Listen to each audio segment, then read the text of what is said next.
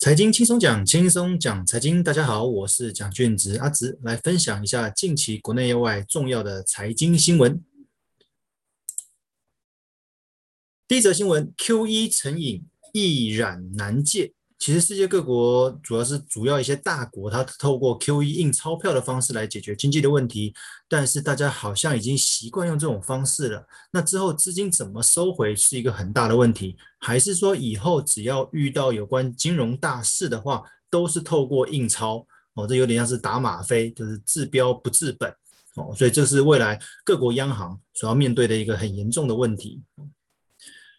第二个。极端气候效应，粮价恐飙升哦。现在巴西的是寒害哦，那美国、加拿大是因为太热了哦。那在欧洲那边有洪水哦，所以就是极端气候发生，很多农产品的价格哦都飙升。那农产品价格的飙升的话，其实会连带影响到很多食物的一些成本。哦，都跟着拉抬，那物价就会飙高哦。这是通膨，这一次通膨有很大的原因，都是因为这个原物料价格飙升哦，尤其农产品的方面哦，这都是天气所造成的影响。一样的，咖啡豆双害冲七年新高价。我想咖啡是很多国人喜欢每天都会喝的饮品哦。那咖啡豆如果有伤害的话，表示咖啡的成本会越来越高。哦，那可能会转嫁到我们每一杯的咖啡上面。那未来各位可能要花更多的钱去买那么一杯咖啡哦。只是如果我们的薪资没有跟着成长的话，这个会让我们能够购买的能力下降哦。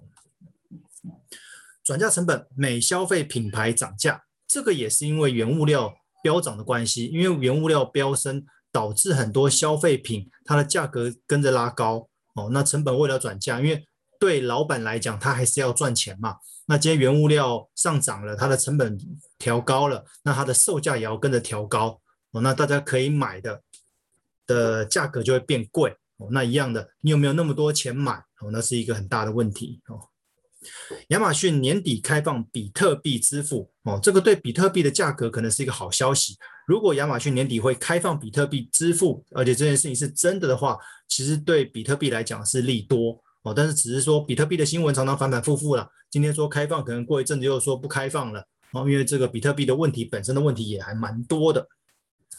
加密币的人才，全球央行疯抢啊！其实加密币哦，比特币是其中一个加密货币，这个区块链的东西，这样的人才其实不多啦。那全球的央行都会想说，哎，我需要有这样的人才，未来可能世界各国都会推出这所谓的加密货币哦，那需要将这样的技术、这样的人才相搭配。X 世代现就业危机。X 世代四十五岁到六十五岁这一段的算是中年人吧，哦，因为他们在学习网络、学习科技这一块，哦，或许没有相较于年轻来讲，学习的能力比较差一些。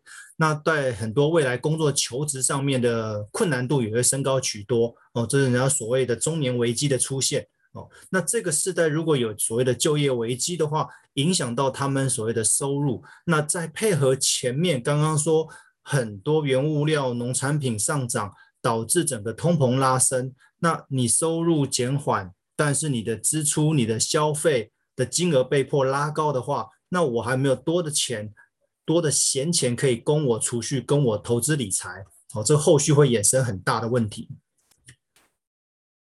再者。机器人理财会取代理专吗？其实这几年越来越多机器人投资、机器人理财哦，透过一些城市的运算，帮你去算出你的投资属性比较适合怎么样子的投资，甚至于告诉你的买卖的时点哦，感觉还不错。那会不会代替理专呢？其实某种程度并不会哦，因为人跟人的互动，人跟人之间的沟通哦，了解，我觉得这个是在投资理财很重要的一环。所以如果你只是单纯提供名牌的话，我觉得你很容易被机器人所取代。但是如果你可以多试着去了解、关心客户的目前的财务状况，去了解他的投资的状况，我觉得这样子是机器人比较难取代的地方。通膨效应，美国企业下半年有压，这个之前我们在提到过，因为通膨的关系，可能下半年很多企业的获利不弱之前哦，因为刚刚说的很多成本都垫高了。那不如果获利的表现没有像之前好，那会反映在财报上面，进而就会反映在股价上面。那现在美国这边的股价也都相对比较高，所以在高点的上下震荡，可能频率会加剧。联总会说，距离升息还很远哦，他就是打一些。呃，安定牌哦，就是因为很多人都会猜说，因为会不会因为通膨的关系，所以联准会会提早升息？目前看起来似乎是不会，因为联准会自己都讲了，升息还很遥远哦。之前预测是二零二三年，但是不知道这个通膨会不会持续下去。如果通膨持续上升的话，有没有可能提早升息呢？还是会透过减债的方式？哦，这个我们要持续观察追踪。Q2 经济强劲。欧元区七月通膨破两趴，哈，我觉得这个应该世界各国都一样，不是只有美国啦。哦，因为原物料这种是全世界都会影响到的嘛。那欧洲这边算疫情还是蛮严重的，但是因为原物料上升，哦，它转嫁到这些物价上面，所以通膨也飙升了很多，哦，超过两趴。哦，过去通膨超过两趴好像是一件好事，也是各国央行所期待的。可是现在差别就是，今天通膨破两趴，接下来会不会超过三趴四趴？哦，那个可能就是一个很大的压力。那如果被迫升息的话，有没有导致经济又趋缓甚至下跌呢？美国电动车销售二零三零年要占四十趴，哦，但是这个喊话归喊话啦，那因为毕竟。美国如果真的二零三零年希望它的电动车的比重要占到四十趴的话，很多基础建建设，尤其像充电站之类的哦，都要配合。不过美国现在很大的问题是，它本身的道路、桥梁、机场之类的很多都很已经很老旧了，要先拨一笔预算去改善这些基础建设。等改善完之后，再来讨论这个美国电动车的这些充电站相关的基础设施。哦，这样子相配合之下，才有可能让电动车的那个市占率到达四十趴，哦，才有办法达到环保的这件事情。那这个也只能继续追踪。